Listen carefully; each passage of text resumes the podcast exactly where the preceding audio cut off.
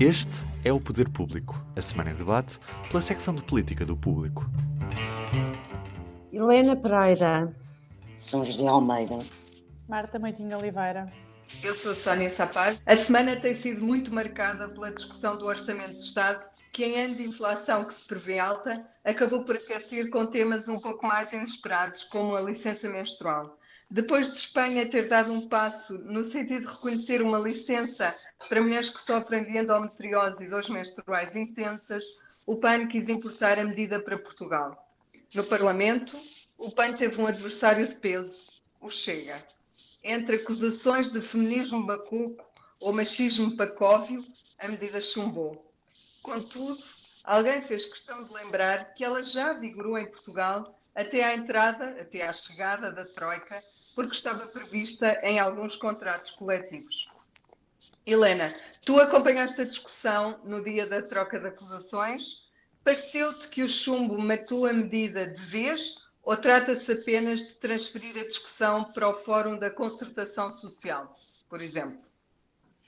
Um, sim, pareceu-me em primeiro lugar que uh, adiou muito a discussão, pelo menos, porque o PS e o PSD votaram contra tiveram calados.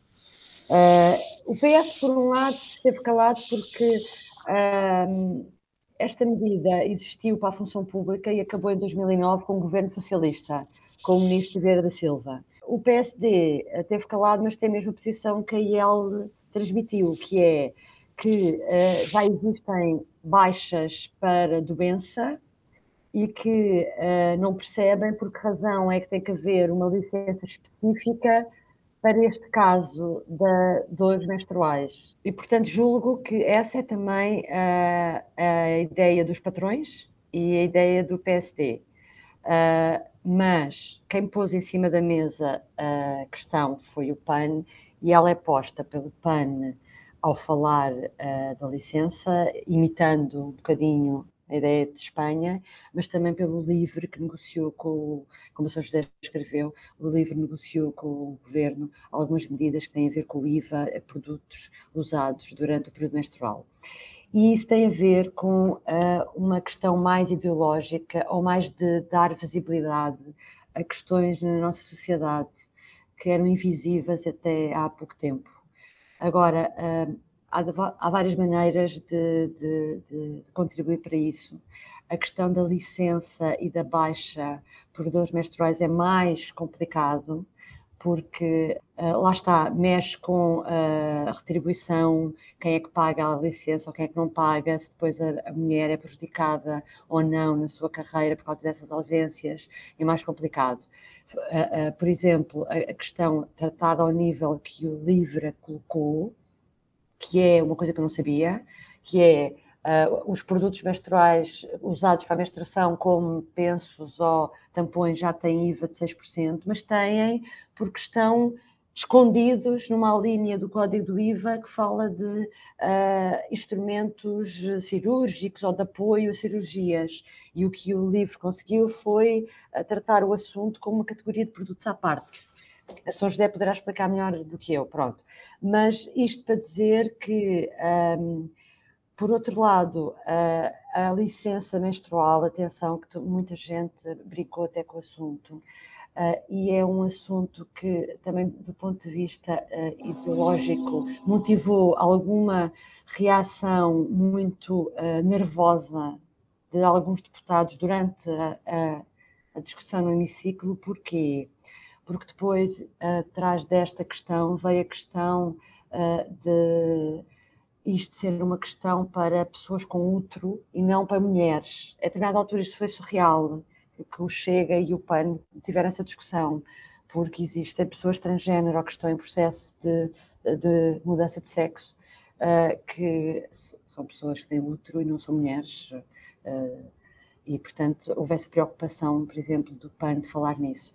E, e é isto só para voltar ao debate, porque o debate teve, teve coisas uh, trágicas e lamentáveis, e se nós formos ver, há uma coisa boa que é contribuir para que os assuntos sejam falados, e no limite isto tem a ver com uma doença gravíssima que é invisível, que tem a ver com a endometriose e é isso que causa dores muito grandes e muito incapacitantes, porque o que o PAN estava a falar e o que se passa em Espanha, a licença que, é, foi agora aprovada em Espanha, não é, não é, ai, ah, estou com dor de cabeça, não me apetece trabalhar durante três dias. Estamos a falar de uh, coisas mesmo graves, incapacitantes. Portanto, apesar de todas as coisas lamentáveis que foram ditas pelo meio, acho que, é um, acho que foi bom ter havido o debate. Agora, acho que sim, acho que é uma questão que remete, vai remeter muito para as, para as leis laborais, mas vai voltar mais tarde ou mais cedo.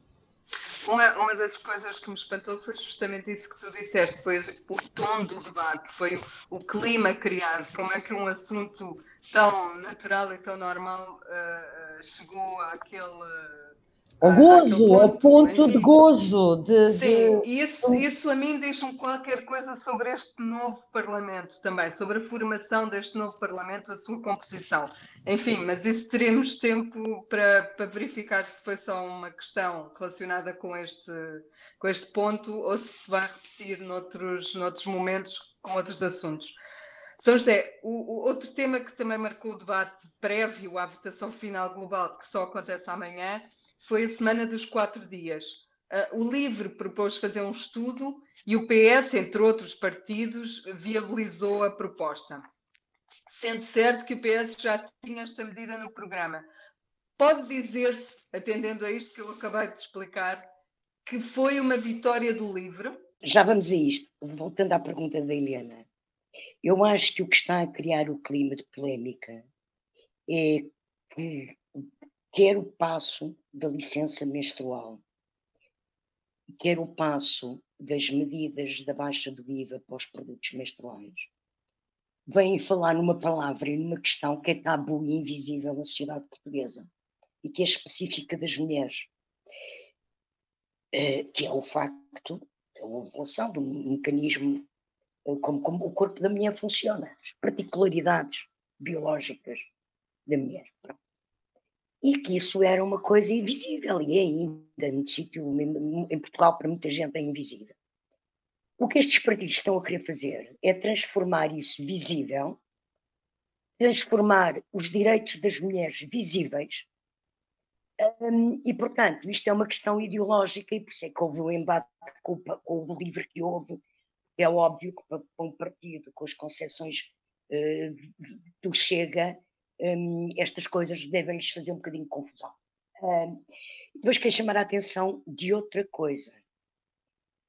As dores menstruais graves e incapacitantes, ou hemorragias muito abundantes, não são doença. Uma coisa é a doença específica que estavam a falar, e que isso sim é abrangido por baixa médica.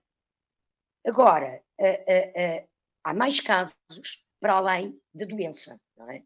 Uh, há mais situações um, e que não é dor de cabeça, é dores menstruais fortes e hemorragias fortes. Quanto à questão dos quatro dias de trabalho, as quatro semanas de trabalho, é um debate que está agora a começar a ser feito, não é? Uh, e, portanto, é normal que o LIVRE o coloque, porque sabia que ia ter recessão, porque o PS já o tinha no programa, eu penso que é, uma, é um acordo. Eu acho que o livro teve algumas vitórias neste, neste orçamento um, e que o PAN também, e que o PS, ao negociar com eles, consegue pelo menos demonstrar uh, capacidade de diálogo, uh, pronto, em medidas que não custam muito e não abalam as contas certas, um, e naquilo que é compatível uh, é, é, é normal. Agora, eu penso que quer a questão uh, dos direitos específicos laborais para mulheres, quer a questão das quatro, dos quatro dias de trabalho, vão ser obrigatoriamente discutidas na concertação social e é lá que vão tentar ser, pelo menos, uh, limadas, partir pedra, começar a habituar uh, pronto, a, a, a chegar a um acordo social. E eu acho isto muito interessante e penso que é importante que em Portugal se dê importância à concertação social.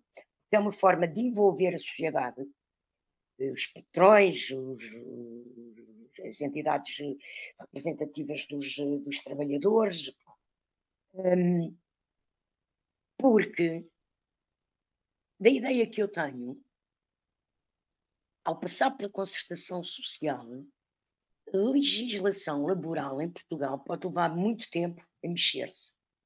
Mas é talvez a legislação que passa por um mais amplo debate democrático na sociedade portuguesa. Porque ao, ao, ao, ao ir de forma tão uh, cuidada e minuciosa à concertação social, o seu debate é muito mais alargado do que ser apenas um debate no Parlamento, ouvindo, ainda que ouvindo entidades uh, nas comissões, não é? Portanto, alarga o âmbito do debate democrático em Portugal e eu acho, acho muito interessante que assim seja.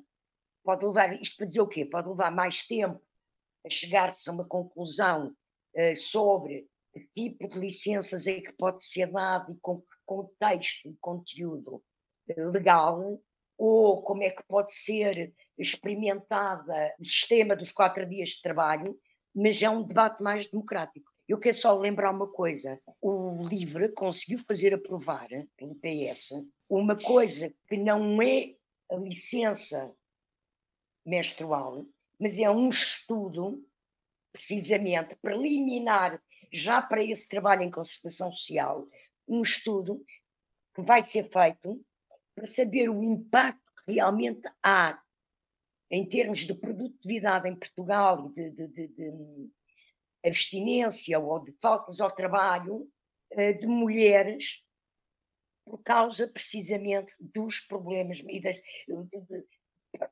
do período menstrual e das consequências que isso tem sobre o funcionamento uh, do, do, do, trabalho e, do, e seu, da sua prestação de emprego. Que pode ser um estudo que vai depois servir para o debate na concertação social. E eu acho isso importante que se faça esse estudo. O segundo tema que queria discutir convosco era o PSD. Não me parece que a eleição do próximo sábado esteja a ter muito impacto social, digamos assim. O público tem acompanhado o tema de vários ângulos, uh, mas penso que não é o caso em toda a comunicação social esteja com os olhos postos no PSD. Às vezes nem me parece que é o maior partido da oposição. Marta, hoje temos uma entrevista com um dos candidatos, o Jorge Moreira da Silva, já antes tivemos uma com o Luís Montenegro. Ele, Moreira da Silva, diz que o PSD, com o seu opositor, fica mais pequeno.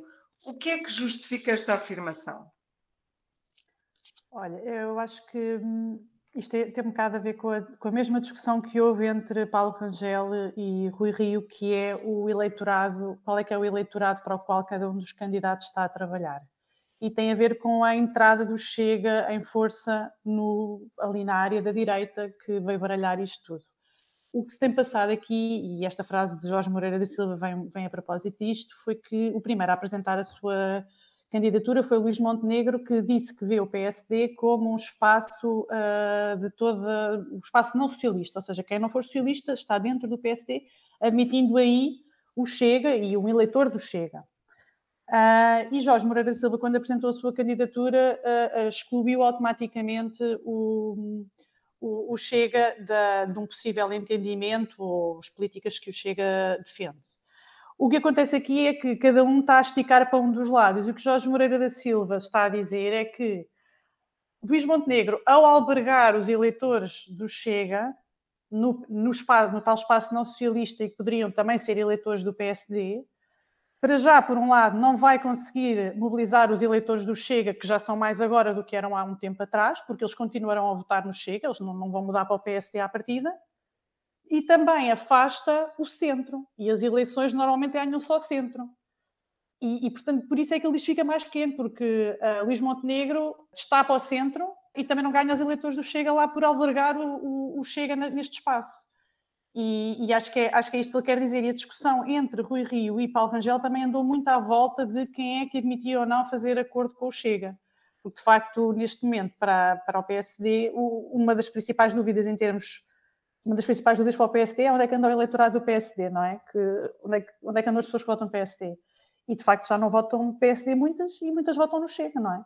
E, e, portanto, é o drama do, do partido e, e, daí também não ser tão mobilizador neste momento assistir a, a, ao, ao, que está a passar em termos de campanha interna com as eleições no sábado e ainda bem que é para despachar isto. mas, mas creio que é uma discussão que vai, vai manter-se nas próximas lideranças do PST, nas próximas vai. eleições dos anos vindouros. Helena, a, a JSD deu o seu último primeiro-ministro ao partido. Pedro Passos Coelho foi líder da JSD e foi primeiro-ministro. E foi liderada por Jorge Moreira da Silva. Mas esta semana deu apoio a Luís Montenegro. Que significado é que isto pode ter hoje em dia, além de ser uma farpa Moreira da Silva? É assim, o, Parece que os últimos líderes da JSD estiveram com Pedro Passos Coelho, estiveram com Luís Montenegro, uh, portanto, sendo uma espécie de Luís Montenegro uh, o herdeiro do pacismo, uh, por esse lado bate certo. Depois Jorge Moreira da Silva já não é, foi líder da JSD há 30 anos. E há imensos, ao. Exatamente, e há imensos líderes da JSD que nunca chegaram a primeiro-ministros também. Portanto, uh, eu acho que ele, o Brasil Silva pode não ter gostado, mas pode não ter ficado muito ofendido, porque não há, pelo menos não tem razões para isso. Um, e tem a seu lado até pessoas, nomes, sonantes, como a Manuela Ferreira Leite ou o Francisco Pinto Balsemão, uh, que apoiam uh, que apoiam Moreira da Silva, que até me surpreendeu.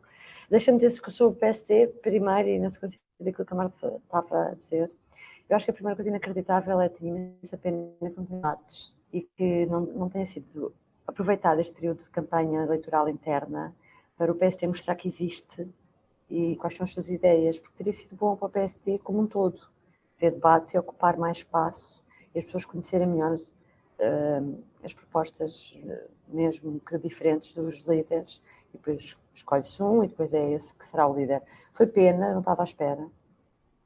E, do lado, não sei, do lado de Luís Montenegro parece haver uma grande sede de, de poder, uh, alimentada pela eventual saída, pela, pelas conversas sobre eventuais saídas de Costa do governo em 2024, a ideia que Luís Montenegro anda a cavalgar de que ele ganha agora as eleições e depois pode vir a ser o próximo primeiro-ministro uh, do PSD a seguir a Pedro Passos Coelho, uh, que é uma coisa que ele disse nesta última semana. Uh, do lado de Moreira da Silva, parece-me que há uma preocupação mais com um, o futuro programático do partido e porque o PSD realmente, como dizia a Marta, está a viver neste espartilho que é entre o Chega, com quem Moreira Silva disse que não admite fazer qualquer tipo de acordo, uh, e, e, a Iniciativa Liberal, que é constituída por pessoas que há 10 ou há 20 anos se sentiu perfeitamente à vontade dentro do PSD mas que se está a ver que já não vão voltar nunca mais para o PST. Portanto, o que é que vai acontecer? O que eu gostava, isto para voltar aos debates, uh, eu gostava de perceber, a minha dúvida é, o PST vai ser um, um médio, a partir de agora, passou a ser um médio partido que vai andar sempre na casa dos 20%, e, e vai chegar ao poder sozinho alguma vez, alguma vez com Moreira da Silva que chega, não é? A iniciativa liberal já se percebeu que também não quer se coligar com ninguém porque quer primeiro uh, cimentar o espaço, exatamente como se viu na estratégia que eles adotaram em Lisboa, que não quiseram aliar-se a Carlos Moedas. Uh, e, e, no fundo esse é que é o grande drama e, e, ainda, quer dizer, ainda vamos ver como é que vão ser as próximas eleições, uh, mas isto só para reforçar que tenho imensa pena que não tenha sido possível foi inacreditável não haver debates entre os líderes de, do PST nesta, num momento como este. E ajudou a criar a tal ideia de que a sociedade passou um bocadinho ao lado do, de, destas eleições. E a culpa foi deles, que não aceitaram, se entenderam, já não sei a culpa foi de quem, mas não se aceitaram, não entenderam, entenderam para fazer debates, não é? Foi, foi Montenegro que não quis, nunca, penso que foi Montenegro que recusou debates. Foi. Finalmente temos os números da Covid a subir, mais os casos dos, do que os mortos, mas ainda assim a subir. E temos vários especialistas a pedirem que se volte a usar máscaras, por exemplo. Sr. José, é expectável que venha a haver decisões sobre esta matéria nos próximos tempos? Vacinação, máscaras, etc? Eu não sei se vai haver decisão.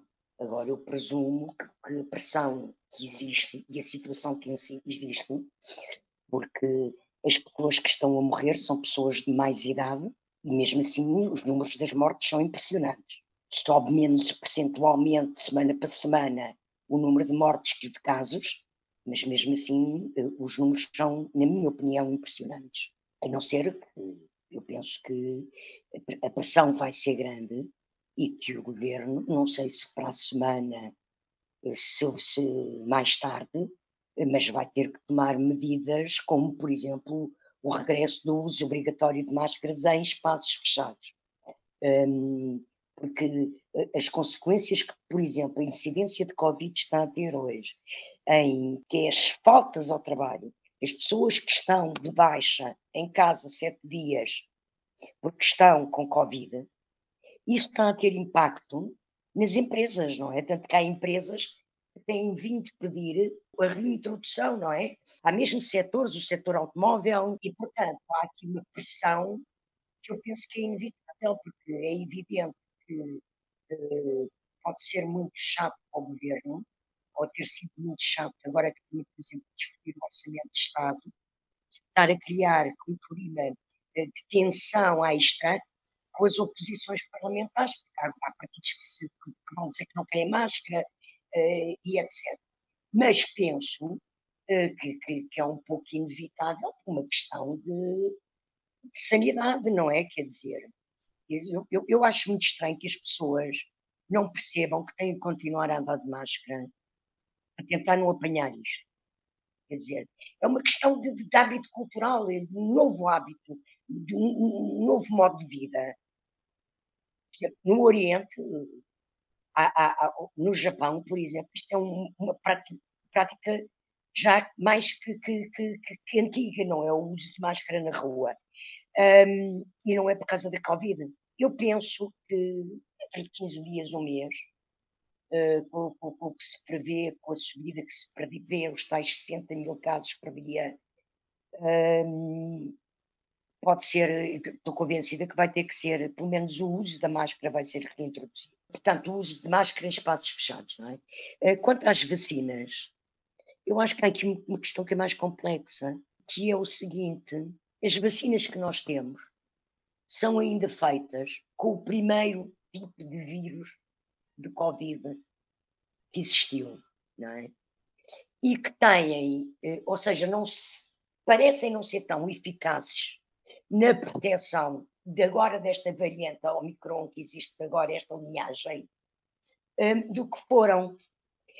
E o que eu acho extraordinário é, é, que é a pergunta que eu acho que é extraordinário, é, é porque é que os laboratórios farmacêuticos receberam da Comissão Europeia e receberam do governo dos Estados Unidos, vários laboratórios, receberam dinheiro para investigar e descobrir as, as vacinas com celeridade, não continuaram essa investigação e a melhoria destas vacinas, como fazem com a vacina da gripe, que todos os anos é nova, não é?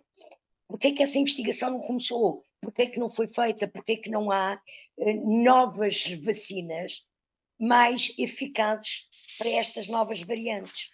Estão à espera de que. Tais vacinas de segunda geração. Sim, estão à espera de quê? De voltar a receber dinheiro por uma situação de emergência pública outra vez caótica. Cá para mim, a minha teoria da conspiração é porque ainda sobraram muitas da primeira geração e querem Pronto, é, não, E investigaram este dinheiro, não é? Receber dinheiro dos, dos Estados para fazerem a investigação que lhes compete a eles fazer normalmente. Até porque podiam escolas para a África, que tem taxas de vacinação, se fosse. E eles, isso, eles, eles, eles continuam a fabricá-las. Bom, Marta, entre a Covid e a guerra. Venha de a escolha, não é? Há, há, razões para se esperar um verão complicado em Portugal, ou, ou se calhar até podemos ser favorecidos por estarmos longe da guerra e apesar dos casos de Covid estarem a subir, eu, eu recordo que ainda agora o Conselho de Ministros, uh, no final, disse que já podia ter passado um pico da sexta vaga, portanto, trazer aqui um bocadinho de otimismo. Verão complicado, sim, não? O que é que podemos. Marta, por favor, não, não cites o Marcelo a dizer que é uma grande oportunidade e que não estamos na periferia. É uma grande, o verão é uma grande oportunidade para ir à praia. Uh, não sei, é um bocado difícil. Eu acho que, que o verão é capaz de não ser tão complicado como o final do verão. Eu apontaria assim para a confusão mais ali para setembro, porque não sei exatamente. O que parece que o governo tem resistido um bocadinho é esta ideia de retomar algumas medidas, como por exemplo esta da utilização da máscara em alguns espaços. Uh, não sei até que ponto é que o governo irá resistir, e tu estás agora a dar-nos conta dessa, dessa nota que a, que a ministra agora deu na, no Conselho de Ministros, vai um bocado ao encontro desta ideia de alguma resistência a tomar medidas de, nesta área. Relativamente à, à guerra, um, o, que o, o, que o, governo tem feito até agora é tentar, um, uh, sobre o impacto que a guerra tem em Portugal, e nomeadamente o impacto económico e nos rendimentos, é tentar passar um bocadinho pelos pingos da chuva. Neste momento, nós temos uma, uma sensação de perda de rendimentos encapotada. Nós, ela vai acontecer, mas ela não está preto no branco, digamos assim. E ela vai ficar preto no branco é com o próximo orçamento do Estado, que chega em outubro.